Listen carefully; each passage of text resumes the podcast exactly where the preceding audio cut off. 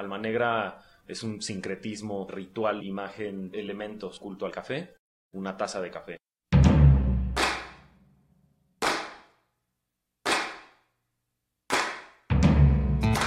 Mi nombre es Tato. Yo soy Matsuko. Y Gabriel.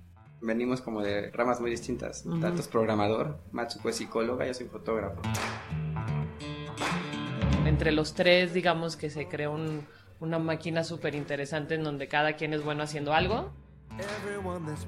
En marzo se cumplieron dos años de, de, que, de, que, rentamos el local. Sin tener nombre, sin tener máquinas, sin tener proveedores de café, sin tener identidad gráfica, decidimos rentar el local. La historia de Alma Negra es que esa renta de ese espacio sin tener absolutamente nada nos sacó de nuestra área de confort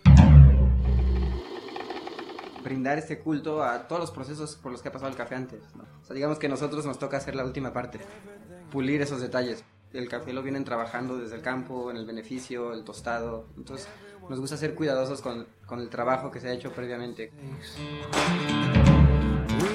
Una comunidad, vecinos y amigos, procurar que sea una experiencia para todos los que van al manejo.